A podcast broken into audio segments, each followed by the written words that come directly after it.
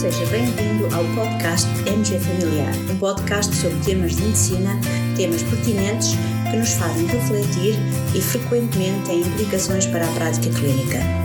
E damos as boas-vindas ao nosso anfitrião, professor Dr. Carlos Martins.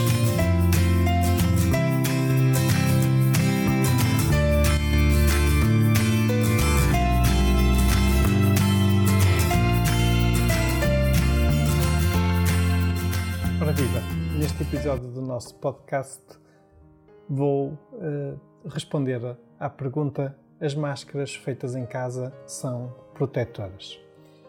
E no fundo este tema surge uh, em resultado de, uma, de um comentário que nos foi colocado por uma colega uh, em reação ao vídeo que partilhamos há poucos dias no canal do YouTube do MG Familiar.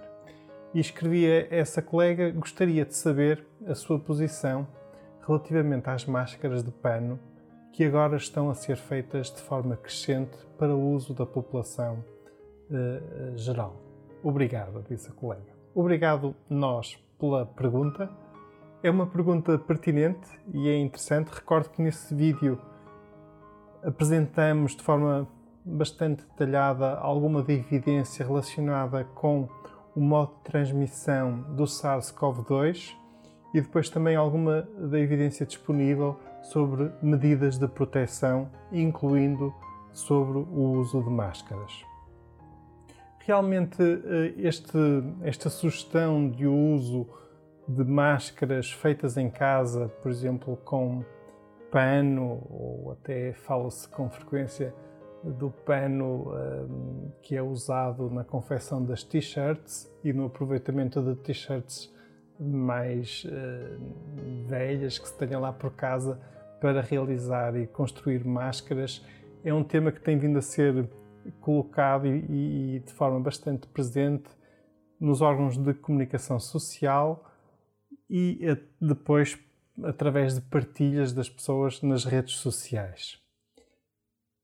Também é verdade que uh, atualmente o CDC, o Centro de Controlo de Doença e Prevenção dos Estados Unidos, uh, tem uma recomendação uh, específica sobre o uso de máscaras caseiras.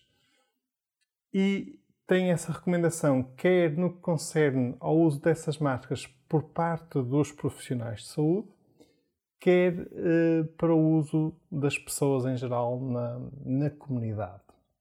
E então são perspectivas diferentes. Recordo que os profissionais uh, de saúde devem usar as máscaras com o objetivo de se protegerem de contrair a infecção. Enquanto que, quando falamos uh, sobre o uso de máscaras pelas pessoas em geral na comunidade, no fundo, estamos mais a tentar.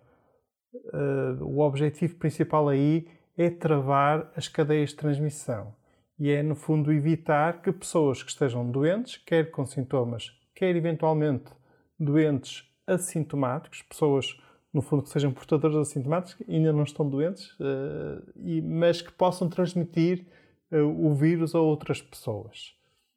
no fundo, então, são objetivos diferentes mas em relação aos profissionais de saúde e num conjunto de recomendações que o CDC elaborou uh, sobre estratégias para optimizar, digamos, o, o estoque de máscaras existentes nas instituições de saúde, no fundo, um, ehm, o CDC refere que as máscaras caseiras deverão apenas ser usadas como um último recurso pelos profissionais de saúde.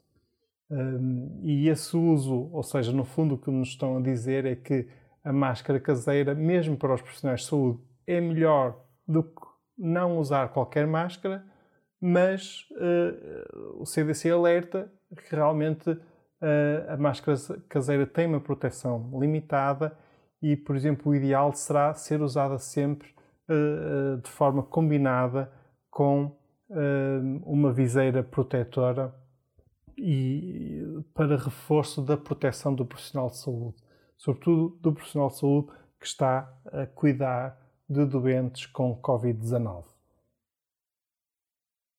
Volto a reforçar, para o profissional de saúde, isto será apenas um último recurso. Para a população em geral, e de forma, no fundo, então, a se tentar travar as cadeias de transmissão. Eh, aí sim, na ausência de máscaras cirúrgicas, o, o, o CDC recomenda que as pessoas, no geral, possam usar uh, máscaras caseiras uh, para além de manter as restantes medidas de distanciamento social.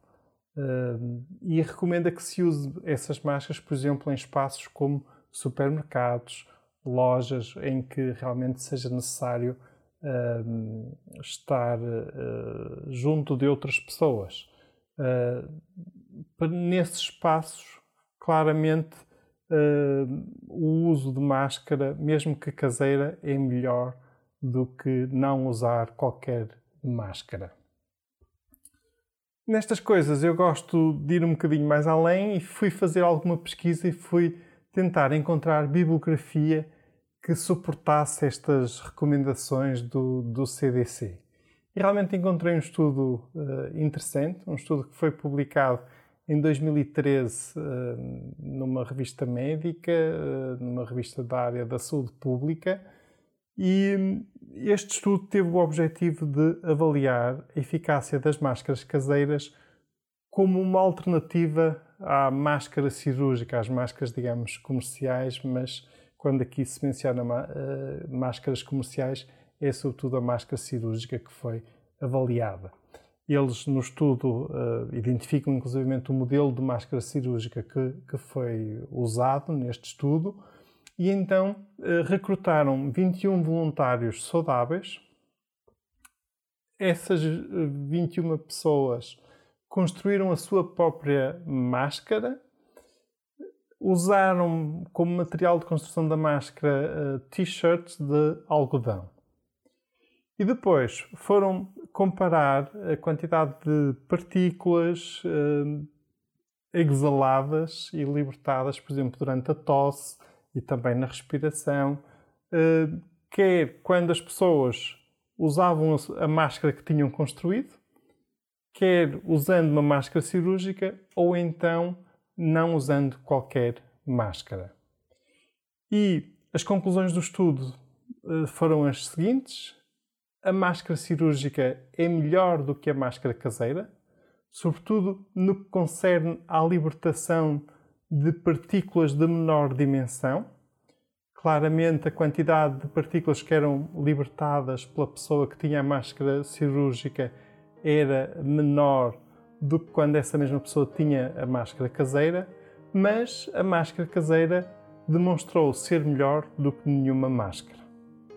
Então, no fundo, em jeito de conclusão, a máscara caseira deverá ser um último recurso mas é melhor usá-la do que não usar qualquer máscara. Ou seja, num tempo em que muitas das vezes é difícil para as pessoas encontrarem uh, nas lojas, nos mercados, ou mesmo nas uh, farmácias ou para farmácias, encontrar uh, máscaras cirúrgicas à venda, porque elas estão quase todas alocadas às instituições de saúde realmente aí faz sentido usar a máscara caseira porque já confere, digamos, alguma proteção, mas sobretudo confere proteção de todos, ou seja, contribuem para travar a tal cadeia de transmissão, porque mesmo as pessoas que não estejam doentes, mesmo os portadores assintomáticos,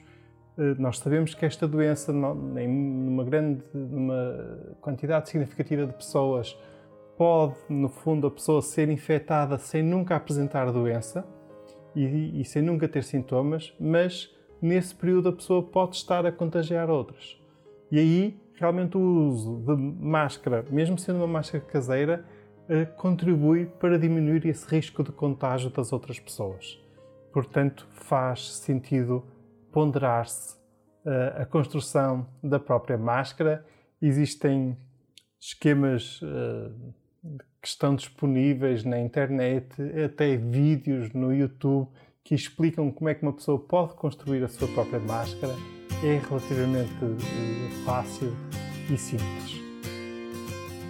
Muito obrigado pela vossa atenção. Até um próximo episódio do nosso podcast.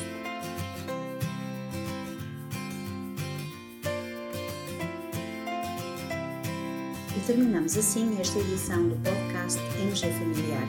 Muito obrigada por nos ouvir. Se desejar completar a sua leitura, muitos dos conteúdos abordados neste podcast estão disponíveis em www.mgfamiliar.net. Até à próxima!